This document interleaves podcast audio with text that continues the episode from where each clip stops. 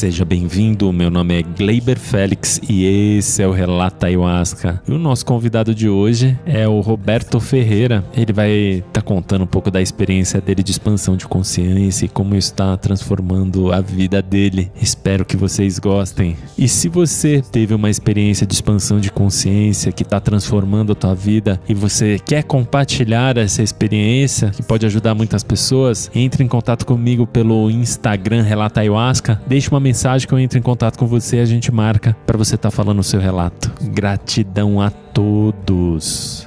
É isso aí. Seja bem-vindo ao Relato Ayahuasca, Roberto. Eita, obrigado, boa noite, né? Como é que você tá? Tá tudo bem contigo? Nossa, tá tudo jóia, graças a Deus. Você é de Minas, então? Eu sou natural de Poços de Caldas, que é sul de Minas. Seus pais moram lá em Poços? E meus pais moram lá em Poços. Não sabia disso, pensava que você era daqui. Uma delícia, eu adoro aquela cidade. É uma cidade turística, agora é mais turismo de aventura, mas ela tem águas termais. Lá em Poços eu tô numa banheira, sei lá, alguma ducha, um ofurô. Olha que delícia. Eu faz tempo que eu não vou numa termas assim. É, é bom. Então vamos lá, conta um pouco da sua história. Como é que você chegou nas medicinas sagradas? O que que te levou, te impulsionou? Como é que foi esse chamado para você? A minha história é meio complexa. Eu sempre tive esse contato desde a adolescência com a floresta, né? Meu pai é da roça, né? então a roça tá em mim, nunca escapei dela. Eu sempre tive essa questão com a natureza, esse cuidado, essas coisas. E aí na adolescência,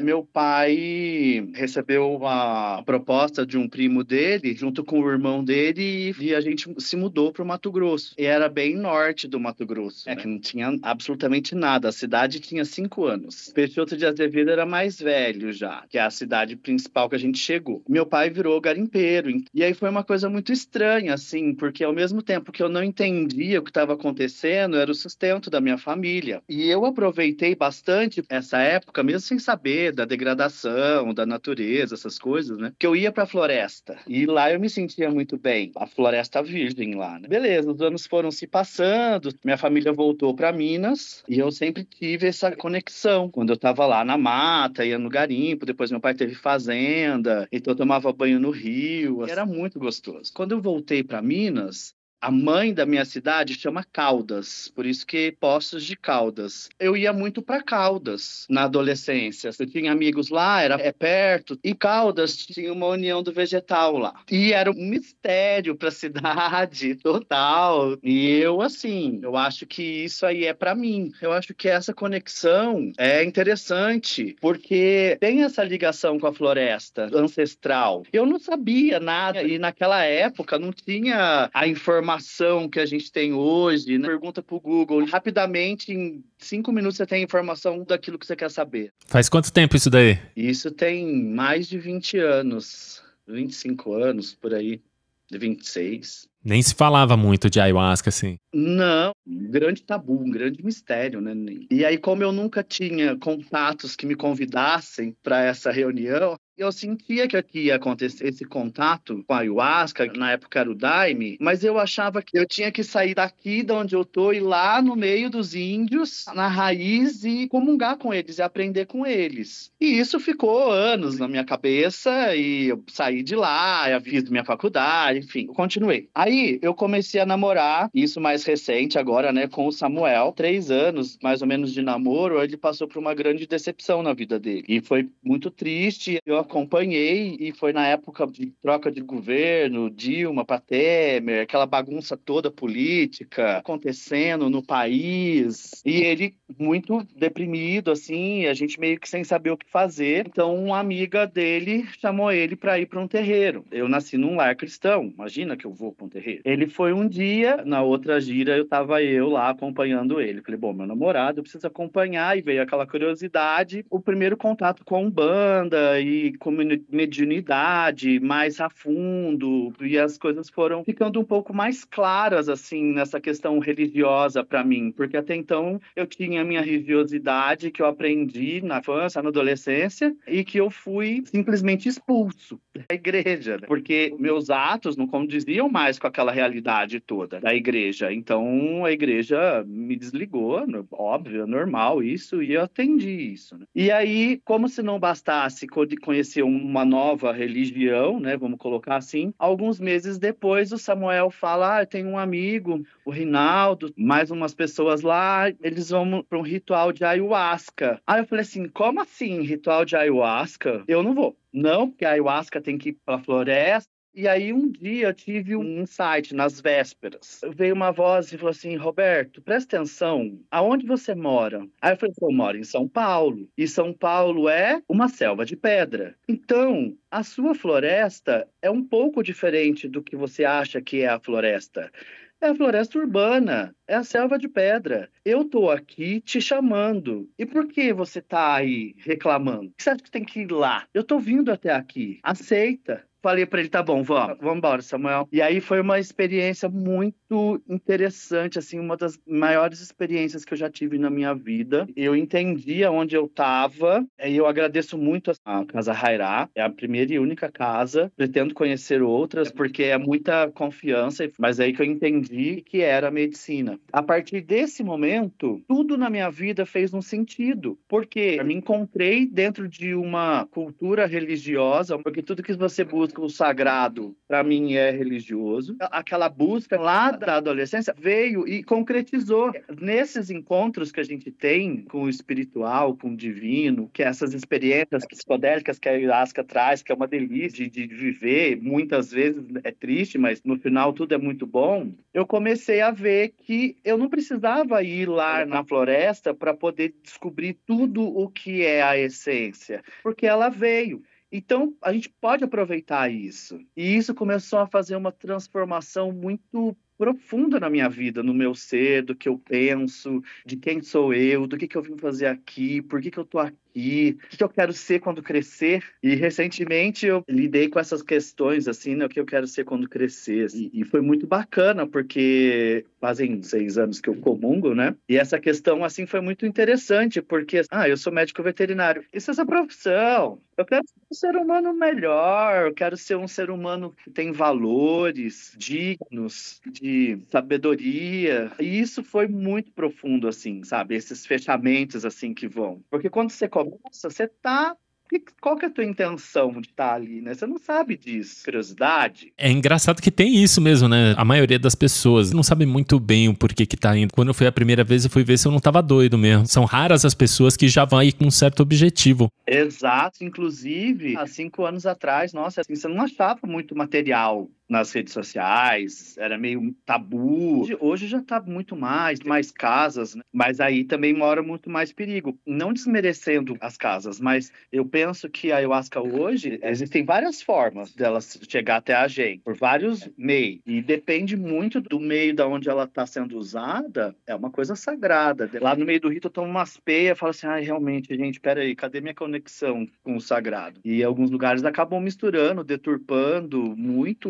uso. Então, é, tem que ter um pouco de cuidado também. Depois que eu conheci a Casa Hairá, entendi que é uma questão muito mais profunda do que isso, eu tomei alguns cuidados, porque você está ali expandindo a sua consciência, aberto para suas questões, mas também é o ambiente sagrado, ritualístico ali. Exatamente.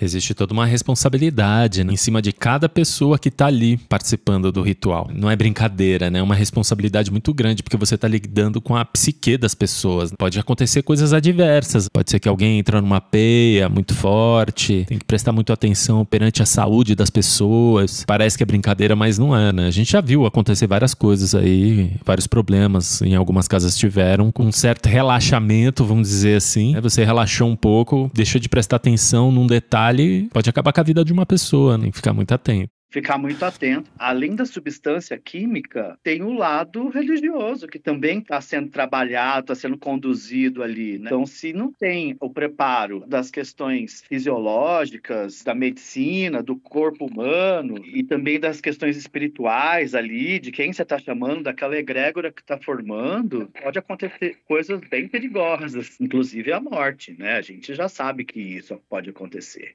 E às vezes pode acontecer acidentes.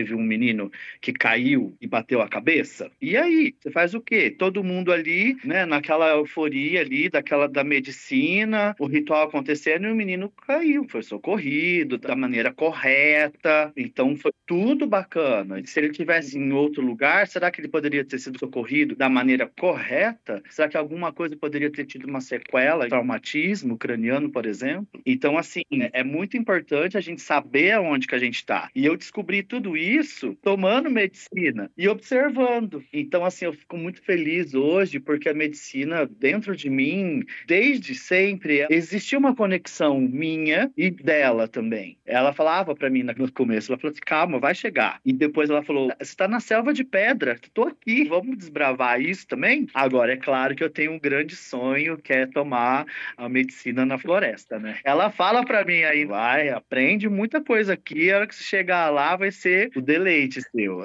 É, mas é verdade. Uma coisa que eu ia perguntar para você, que você acabou abrindo a sua mediunidade. A sua mediunidade abriu antes ou depois da ayahuasca? Como é que foi essa passagem? A família do meu pai, por conta da igreja, eles são mais céticos nessa questão.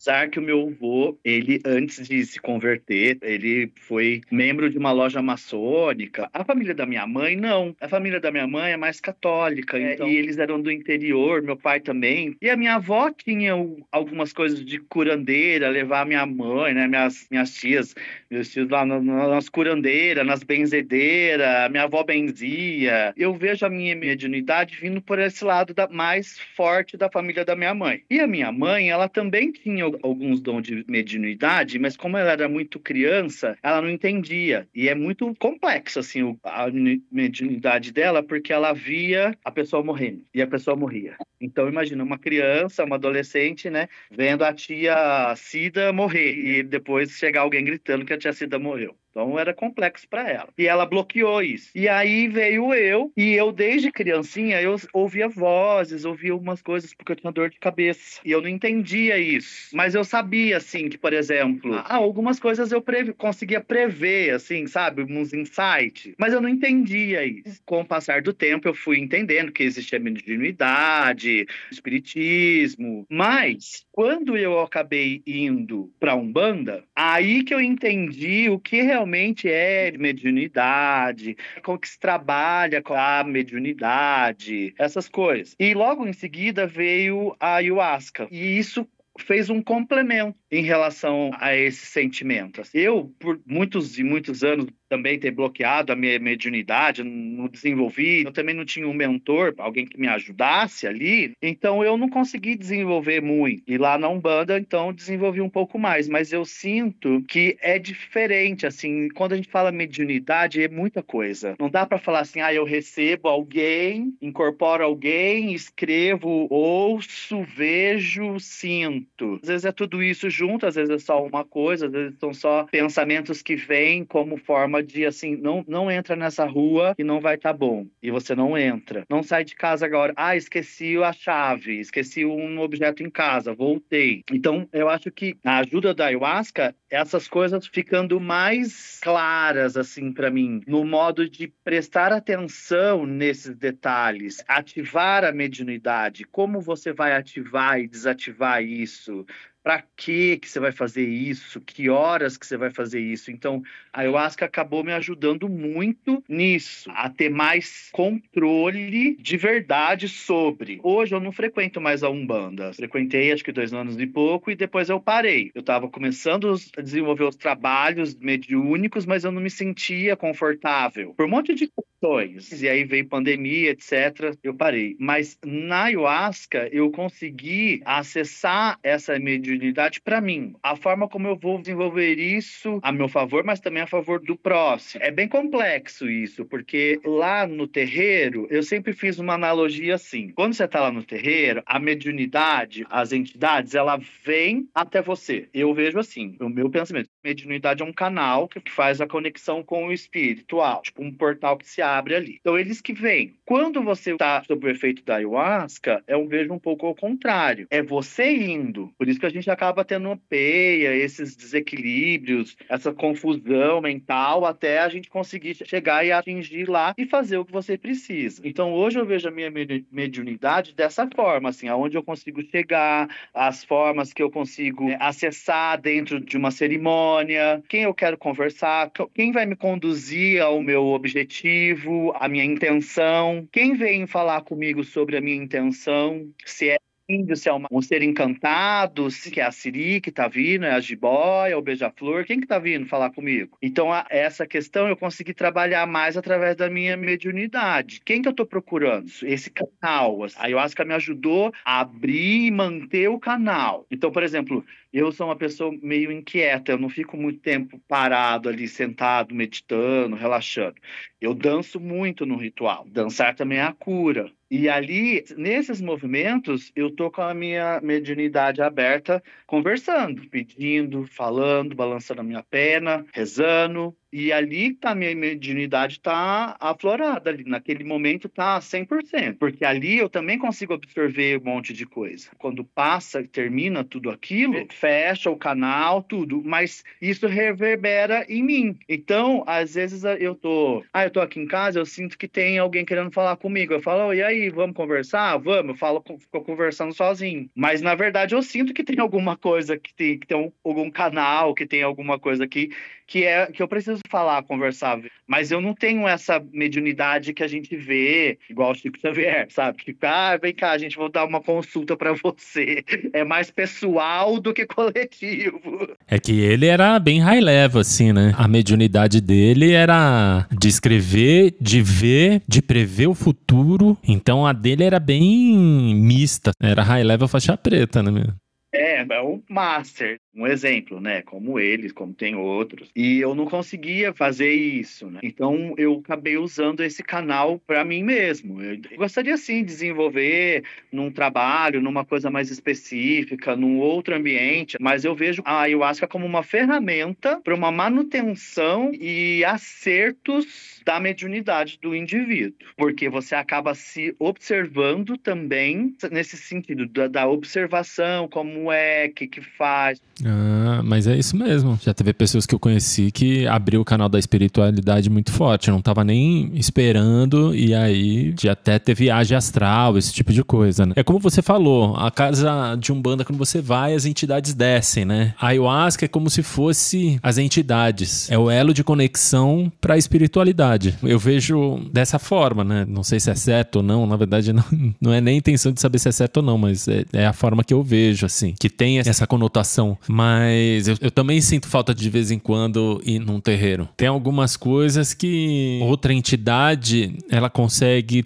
ter uma observação um pouco mais profunda do que a nossa. Pode ser que a gente fique um pouco mais tempo batendo cabeça com certas coisas que a gente vê, que não entende, né? Eu, pelo menos, eu tô dizendo de mim, né? Que eu sou meio cabeçuda. Sim, isso é pura verdade. Eu percebi isso muito, porque assim, olha, na casa que eu vou, tem os líderes, as pessoas que, que comandam, tá conduzindo ali, os condutores. Existem essas pessoas, mas é você por você. Então você vai aprendendo. Então, por exemplo, uma coisa que foi muito bacana para mim nesse tempo o que eu aprendi, ter contato com os meus ancestros. Falou, oi, meu Ernesto. Oi, vó Ô, oh, Voturíbio, Bisa Mariana, como é que vocês estão aí? Tá tudo bem? Tia Lene, coisa linda. Então, é por aí que eu comecei a entender que essa galera toda acaba vindo. Eu, às vezes eu não falo, eu não vejo muito ali e tal, mas na semana, às vezes eu sonho. Às vezes eu sinto a presença muito forte quando eu vou acender minha vela pro anjo da guarda. Você entende? E essa comunicação veio através de um ritual. Teve um rito e eu tava muito nessa questão, assim, do meu conhecimento, assim, de quem sou eu, da onde que eu vou, que, que essas coisas todas aí. Porque eu, até onde eu conheço, da minha família, tanto de pai quanto de mãe, eu sou o único gay. Cadê? Não é possível. Meu pai teve 10 irmãos. Todos os irmãos teve, tiveram filhos. Cadê? E eu fui o único. Então, assim, pelo menos que assumi que tô aqui, né? Então,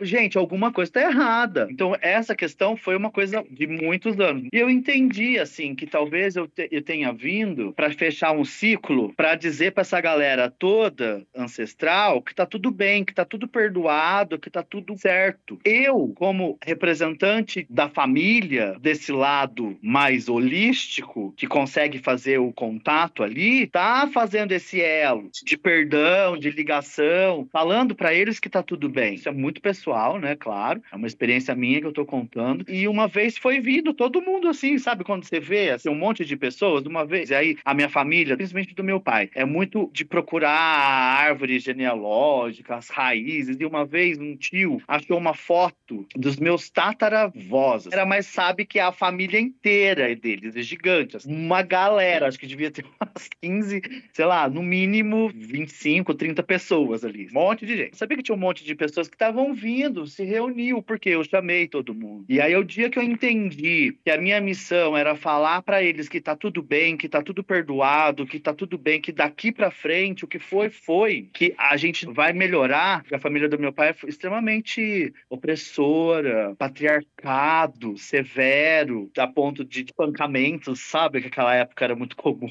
palmada na bunda, né? Com varinha de marmelo, cinta. Então eu falei para ele, tá tudo bem. E é engraçado, assim, porque depois que eu tive essa conversa com os meus ancestres, as coisas ficaram tão diferentes na minha vida, no meu cotidiano. Isso é verdade. E algum tempo depois, sei precisar quanto, assim, porque é, isso aconteceu já faz bastante tempo. Eu conheci uma pessoa e a gente ficou super amigo, e ele é daquela religião messiânica que aplica jorei. A base disso é, é a coisa de ancestralidade, né? O acesso à ancestralidade, para a ancestralidade fazer a ponte e você receber de volta as bênçãos. Grosseiramente, basicamente isso.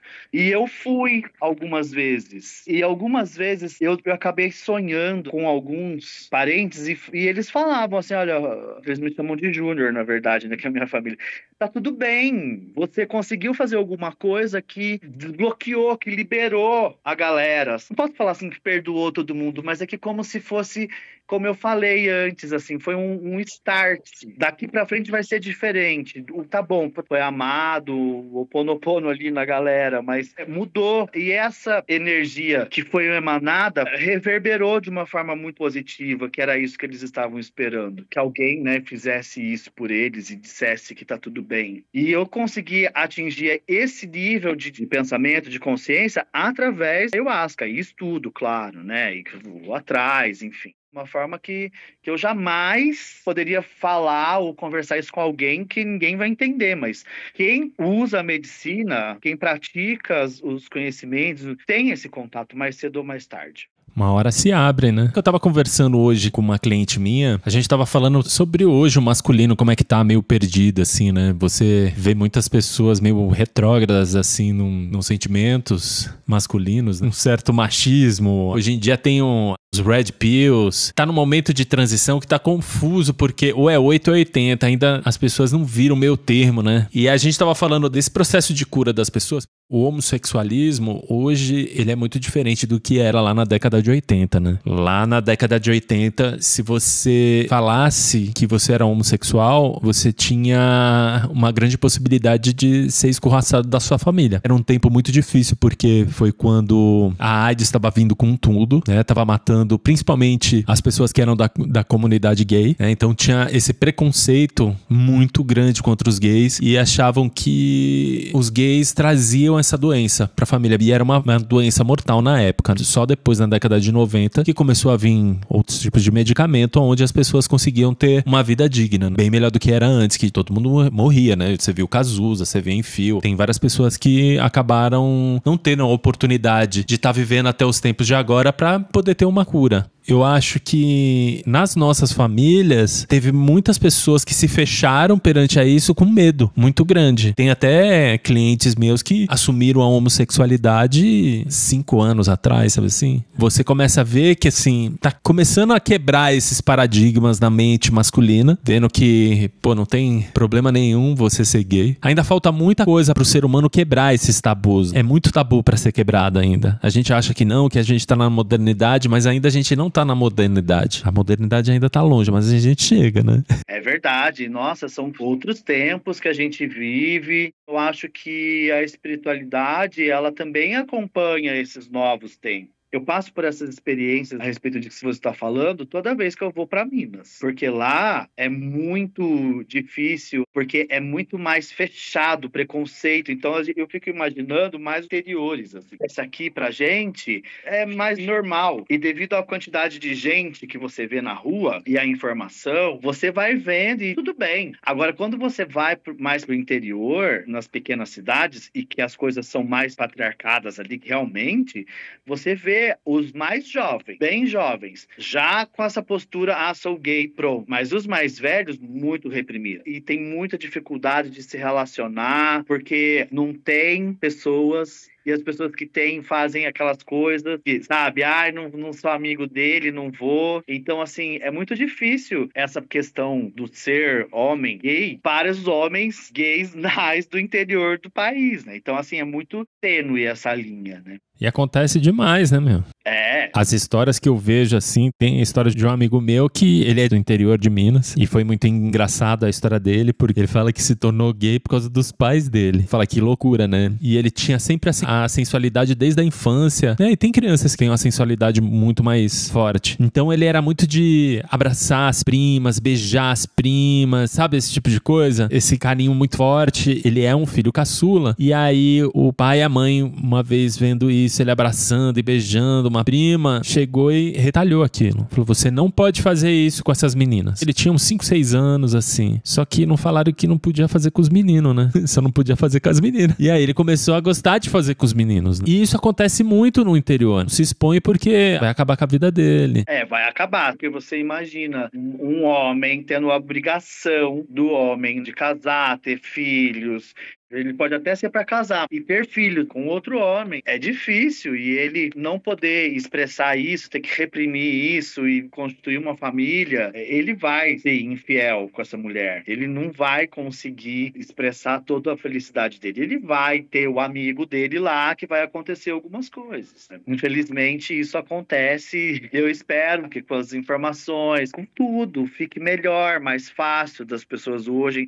Hoje as pessoas, graças a Deus, elas já estão estão buscando mais a sua liberdade, se assumindo mais esses mais jovens, né? A nossa geração é muito difícil mesmo de assumir isso. Os caras de 30, de 40, de 50, mais velhos, é muito difícil assumir que é gay. Agora, os mais jovens, eles já conseguem já assumir mais isso, né? Então, eu acho mais bacana isso, até assumir algumas outras posturas. E tá tudo bem, a sociedade tendo que, entre aspas, aí, né, engolir os preconceitos e saber que ele tem que lidar com essas outras pessoas, assim como tem que lidar com negros, com asiáticos, com outras pessoas, que na época não era. E eu vejo pela minha própria família, às vezes, vezes, a minha mãe, nossa, mas agora tá indo tanto negro nas propagandas, eu vou falar o que para ela? Começar um discurso ali para ela de que agora o negro tem que ocupar o seu lugar, que agora ele tá ali porque ele tá, a gente tá sendo, tendo que retratar essas coisas. Minha mãe tem 73 anos, eu vou começar a fazer um embate político ali com ela? Não. Eu, com carinhosamente, então eu chego e falo, ah, mãe, é bonito, né? A pele negra, o cabelo negro é bonito, porque a senhora vê esvoaçante e, e acha que aquilo ali é esboçante, aquilo ali é a cultura deles, é a coroa deles, é o poder delas, deles, é a raça deles que são assim. O nosso não, eu sou careca. Olha pra você ver como eu sou careca. E isso porque meu pai é moreno, a minha irmã é morena, temos negros na família, né, mais dos ancestres, tem um pouco de tudo. Então, tem um lado europeu? Tem, forte? Tem, português, italiano, e mas as pessoas esquecem que tem um lado negro também na raiz. E aí, assim, eu tento orientá-los agora. Olha, não é assim mais que se fala. A gente precisa reparar essas coisas que aconteceram, porque isso foi um erro. É um ser humano. Temos que reparar isso. Por isso que está aparecendo bastante negro. Por isso que agora você vê as novelas falando de tema gay, gays que são reprimidos. A gente é branco, a gente teve uma, uma oportunidade que muitas vezes as pessoas não tiveram. Por conta desses pensamentos que a gente teve, que a gente foi aprendendo errado, que veio alguém que ensinou a gente tudo errado. E então a gente precisa entender. Aí ela fica lá meio sem graça, eu fico feliz por dentro porque eu sei que ela entendeu. Na outra vez que eu vou visitá-lo, repete. Então, assim, é complexo essas questões. Aí você fala assim, pô, ela não sabe? Ela não quer entender? O que que tá acontecendo? Não é, é aquela pressão. É um hábito que se tem de muito tempo e, e um hábito de tantos anos, assim, ela tem 70 70 e poucos anos, não muda do dia pra noite, né? Demora. É isso, sabe? É a mesma questão quando eu falo para eles de ayahuasca, de rapé, até da própria Umbanda. Mas é, quando eu falo dessas medicinas, isso ali para eles é uma coisa de outro mundo. Onde que eu tô? Pelo, que droga que é essa? O que que está que que tá acontecendo? Mas quando eu mostro para eles o, o efeito disso na minha vida, das atitudes, da mudança que eu fiz na minha vida e que a partir de tal fase da vida, quando eu comecei a descobrir e a ir atrás, a estudar as medicinas, que mudou, aí eles param e observam. O meu pai, a gente não tem esse assunto. Mas a minha mãe tem curiosidade. E, mas só que quando a minha mãe era mais jovem, ela trabalhou num posto de gasolina, né? Imagina, nos anos nos idos de 70, 70, 60, 70. Trabalhava no posto de gasolina, era petrolão puro que cheirava, né? Então ela ficou muito alérgica, principalmente agora. Então, cheiro, qualquer cheirinho, ela fica ruim, muito ruim. Então, quando eu falo que tem o rapé, que tem, por exemplo, incenso, é uma coisa para ela, ela até brinca de vez em quando, ah, não sei que, como que eu vou, como que que eu vou pro céu? Porque lá no céu tem incenso e eu não gosto de incenso. Aí eu falo, mãe, o que, que Deus falou quando é, que vai levar a gente? Transformado. Então ele vai transformar a senhora e vai fazer a senhora gostar do incenso. Então fica tranquila. Eu vou falar para ela, claro, mãe, então a senhora não pode ir pro céu, vai ter que ir pro inferno. Aí no inferno lá. tem o quê? Cheiro de enxofre, se ela vai aguentar. Pior, né? Então ela tem essa dificuldade em participar de um ritual por conta dessas coisas, cheiros. Né? Toda vez que eu tenho a oportunidade de contar alguma experiência para ela, algum insight que eu tive e também quero saber dos ancestros, a gente tem um, um papo muito bom, assim. É, esses preconceitos são quebrados, ela deixa de lado essas bobeiras dela, né? E a gente tem um papo muito bom. Até meu pai, por exemplo, às vezes eu peço pro meu pai contar algumas histórias lá, da, quando ele era criança, do avô, da avó. A minha família sempre teve, sabe, esse lado de contar as histórias, os caldos de família. Né? E eu acho que com a ayahuasca, depois que eu comecei a tomar, parece que fez mais sentido essas histórias histórias parece que ficam mais vívidas, mais emocionantes de saber, né? E aí eu começo a ver, assim, que o avô, que tipo assim, meu, meu tio avô, fulano, ele tinha um hábito lá, e aí de repente eu tô vendo que aquele hábito reflete na minha vida, entende? Então, assim, é muito legal, porque você acaba fazendo esses links, assim, coisas que talvez eu não pensasse nisso antes, por esse, por esse exercício de estar tá lá, procurando saber, se encontrando ali com isso, acho que isso isso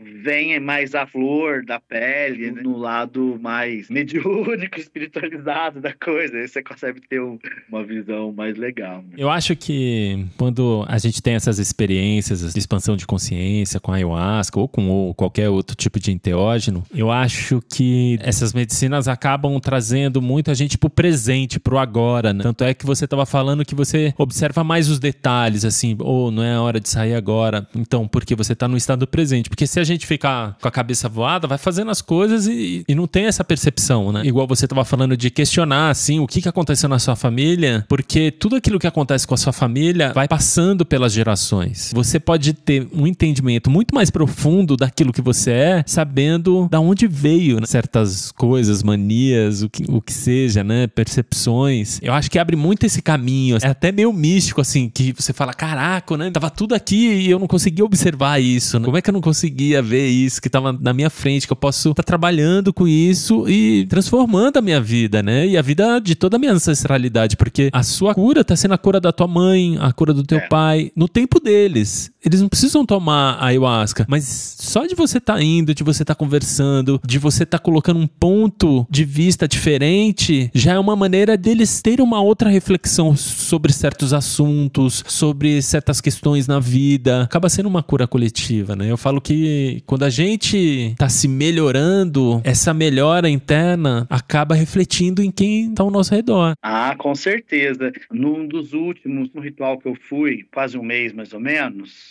eu tive um insight muito bacana e depois até conversei com o PP a respeito disso e eu vi uma cara de espanto nele. Também acho que ele nunca tinha pensado nisso. Porque assim, ó, vou tomar ayahuasca, vou ficar curado. O que é cura? O que é isso? Ah, tô com uma feridinha aqui, passei a pomada, curou. Mas eu tô vendo a lesão. Mas e quando é da mente, do espírito, né? Então, muitas vezes, a cura vem da palavra. Então, alguém está conversando com você, alguma questão, ou toca um assunto, ou fala alguma coisa, que vai te tocar. E aí que vem a cura. Para mim, vem de umas formas. Só que falar é uma grande arte, mas ouvir é tão importante quanto falar. Às vezes, o ouvir que vem a cura. Saber ouvir. Então, às vezes, nessas conversas que eu tenho, eu percebo que algumas coisas mudam nele deles, falando dos meus pais ou nos meus amigos, é exatamente isso, porque como a ayahuasca acaba te trazendo mais pro presente, modulando mais o seu ego, você começa a falar coisas mais coerentes que as pessoas precisam ouvir. E da mesma forma, você começa a escutar mais também as pessoas que elas precisam falar. Então, muitas vezes eu começo a falar com um colega, por exemplo, um amigo, começo a contar um caso que estava me machucando, que estava me doendo, mas ele não quer me ouvir ouvir. Falei, ah, você não quer me ouvir, filho? Então fala. O que, você quer falar para mim? E aí a pessoa fala, às vezes, um assunto tão nada a ver, depois eu fico pensando assim, falo assim, ah, nossa, realmente ele tava precisando falar, porque aquilo que ele tava querendo falar casou com tudo aquilo que eu tô sentindo e eu nem precisei falar para ele. É tão engraçado isso, porque ele tava falando bastante disso, medicina da fala,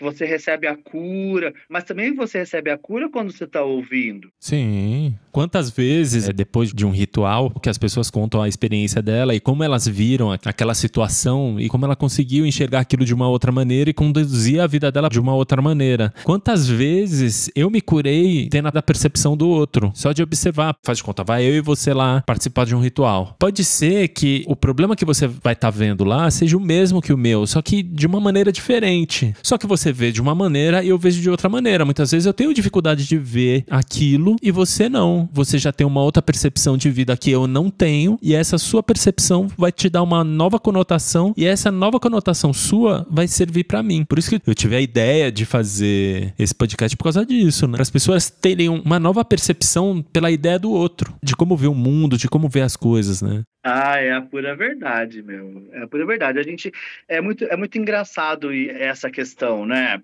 Porque assim, a gente se tornou muito imediatista, né? Principalmente agora das mídias e tudo mais. O autocuidado, ele é importante mas o cuidado com o outro também é importante. Então, às vezes você está tendo, você está deixando de se cuidar para cuidar mais do outro. Então, isso precisa ser revisto. Às vezes você está se cuidando mais do que cuidando do outro. Opa, isso também precisa ser revisto, porque tem que ter uma harmonia ali para que todo mundo fique bem. A gente passou por uma pandemia onde a gente ficou trancado, muitas vezes ficou trancado consigo mesmo eu conheço pessoas que ficou três meses trancada. Então, assim, isso que aconteceu com elas. Nós somos muito comunicativos, gostamos de abraçar, tocar, falar. E acabou. Não teve mais isso. E pegou tudo aquilo que estava de ruim dentro da gente e botou para fora de uma certa forma. Então, hoje, por exemplo, a comunicação está mais difícil entre as pessoas. Porque as pessoas se retraíram, expandiram e virou outra coisa. Eu vejo isso por mim mesmo. Eu, por exemplo, no broquinho de carnaval. Mil pessoas ali ao meu redor. Eu não falei com ninguém. Fiquei lá assim, tronho. Perdi a interação. Tenho que reaprender a me interagir com as pessoas. Muito também por conta da minha profissão. Só sei falar dessa forma, não sei falar de outra coisa. Chegou uma hora que eu tava mais grosso no, no, no meu atendimento, mais estúpido, mas meu, meu, você não sabe isso? Como assim você não faz isso? Então, assim, perde o carinho, perde o contato, o olhar. Empatia, né? O que, que ficou importante hoje? E eu acho que quando a gente está nesse ambiente ritualístico, quando a gente usa a ayahuasca, eu só não pirei, não fiquei loucão, porque ela trouxe essa consciência para mim. Opa, ó, calma, tá tudo bem, não precisa desesperar que vai ficar tudo bem. Lembra da peia lá que você quase vira do avesso quando você pede um sopro lá, que você cai? Então, é isso aí, ó, calma, vamos ver o que que é, respira, se limpa e vai ficar tudo bem de novo. Vamos pro outro, ó, vamos, o que você aprendeu com isso, então? Então, vem para cá, pro presente, fica aqui com a consciência mais vívida, os sentimentos mais equilibrados e vamos em frente, porque é aqui que você vai seguir teu caminho. Esses são insights que você vai tendo conversando aqui agora, por exemplo. Ah, mas é isso mesmo. Aí, viu como foi bom? Mas gratidão, irmão, de você estar tá com esse seu tempo, tá falando da sua experiência aqui pra gente. É muito bom de ver esse trabalho que você vem fazendo. Eu sou uma pessoa que observo muito, tenho oportunidade de ficar um pouco mais tempo junto, então eu conheço um pouco mais sobre você, né? Então a gente vai vendo toda essa mudança interna que a gente vai tendo e se tornando uma pessoa mais leve, né? Cada vez melhor. Gratidão pelo teu tempo aqui. É, isso é ótimo. Eu agradeço muito a oportunidade que eu tô tendo hoje. Você já tinha feito esse convite para mim antes, mas eu não deu certo aquela vez. Ontem mandou uma mensagem passou porque eu tô meio atarefado e tal. E aí eu lembrei, falei assim, não vou falar. Eu preciso falar, gente. Eu não sei o que, que eu vou falar, é tímido, tenho vergonha, tal, mas alguém precisa ouvir o que eu tenho para dizer, porque uma vez você disse isso para mim, falou assim, essas palavras que você tá trazendo vai cair como uma bênção na vida de uma pessoa. E isso me reverberou muito. E eu falei assim: não, eu, imagina, eu estou fazendo pós-graduação online, então é um monte de apostila, muita leitura, o trabalho, Falei, não, peraí que eu acho que tá na hora de eu falar alguma coisa para alguém ouvir. Então, assim, eu sou muito grato a você, ao canal, muito bem, muito bacana, porque não podemos nos desanimar, temos que manter sempre a alegria e a esperança em alguma coisa acesa para a gente poder seguir em frente e saber que, mesmo com as dificuldades, mesmo com as adversidades da vida, as intempéries, com tudo isso, a gente tem alguém a quem recorrer. A gente tem uma esperança maior. Vai dar certo, vai. E principalmente a gente que comunga as medicinas, eu acho que tem que ter mais esperança de, de quem não comunga, porque a gente sabe de alguma coisa além. Não é que a gente tem que sair catequizando todo mundo mundo falando que tem e que não tem. Mas a gente pode usar as ferramentas que a gente tem para melhorar o próximo. Igual eu tento fazer com a minha mãe, com meu pai, às vezes. Falo, mãe, vem cá, vamos conversar com amor, com o carinho, com a empatia toda que a gente vai resgatando, a gente vai melhorando. Às vezes eu falo com um amigo, ah, não vai tomar ayahuasca? Não, não vai. O que eu posso fazer para melhorar como ela me melhorou? Então eu acho que esse canal aqui é abençoado mesmo, para a gente poder conversar e discutir sobre esses esses assuntos. E eu sou muito feliz, assim. Exatamente, sabemos sim. Pô, muito bom, cara, falar com você. Você é uma pessoa muito divertida. É muito bom sempre estar falando contigo. Eu não sei como você consegue, né? Você sai do trabalho direto para ir para um ritual. Você fala, caraca, como é que o cara consegue, né? Eu já não tenho mais essa, esse pique, não, rapaz. A gente tem que ter uns desafios na vida. Sair do trabalho de uma madrugada inteira e ir para um ritual de um dia inteiro, bem dizer, não é fácil, mas é o propósito. Eu aprendi quando se toma, quando você vai conhecer, descobrir a medicina, tem que ter um propósito. Eu descobri isso. O meu propósito é ser um ser humano melhor. E para eu ser um ser humano melhor, eu vou me curar com feridas velhas. Então eu acho que isso tem que ser feito com uma alegria, uma leveza, porque são momentos tristes, dolorosos que a gente tem que passar. E muitas vezes a gente fica lá remoendo aquilo e é um, dois, um mês, um ano de ritual remoendo remoendo aquilo e você esquece que simplesmente você só tinha que deixar aquilo passar. Já foi, você já falou, já perdoou. Então deixa aquilo para trás, ressignificar aquilo. Eu aprendi muito quando eu terminei meu último relacionamento a ressignificar as coisas, a ressignificar o carinho que eu sinto pela pessoa, a ressignificar o respeito, a relação que eu tenho. A minha intenção é essa, ressignificar, melhorar. Nada é sem dor, sem sofrer muito, é do ser humano isso, o livre-arbítrio, eu acho que às vezes traz isso um pouco, sofrimento das coisas. Então, saber escolher e ter uma orientação melhor, divina, é fora de série. Mas muito bom. Gratidão pelo teu tempo, pelas suas palavras. Que sua palavra reverbere em muitos corações aí, que ajude muitas pessoas. Me ajudou e me ajuda sempre. Gratidão, irmão. Ah, gratidão, eu que agradeço. Um grande beijo, um grande abraço aí para todo ah, mundo.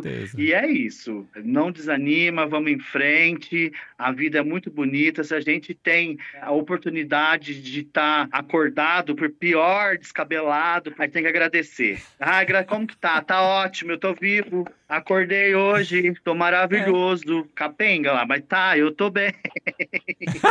e é assim que a gente tem que viver a vida. É, tem que ver sempre o lado bom da vida, né? É isso que a gente esquece, de ver o lado positivo. Mas é isso aí. Gratidão, irmão. Gratidão, querido.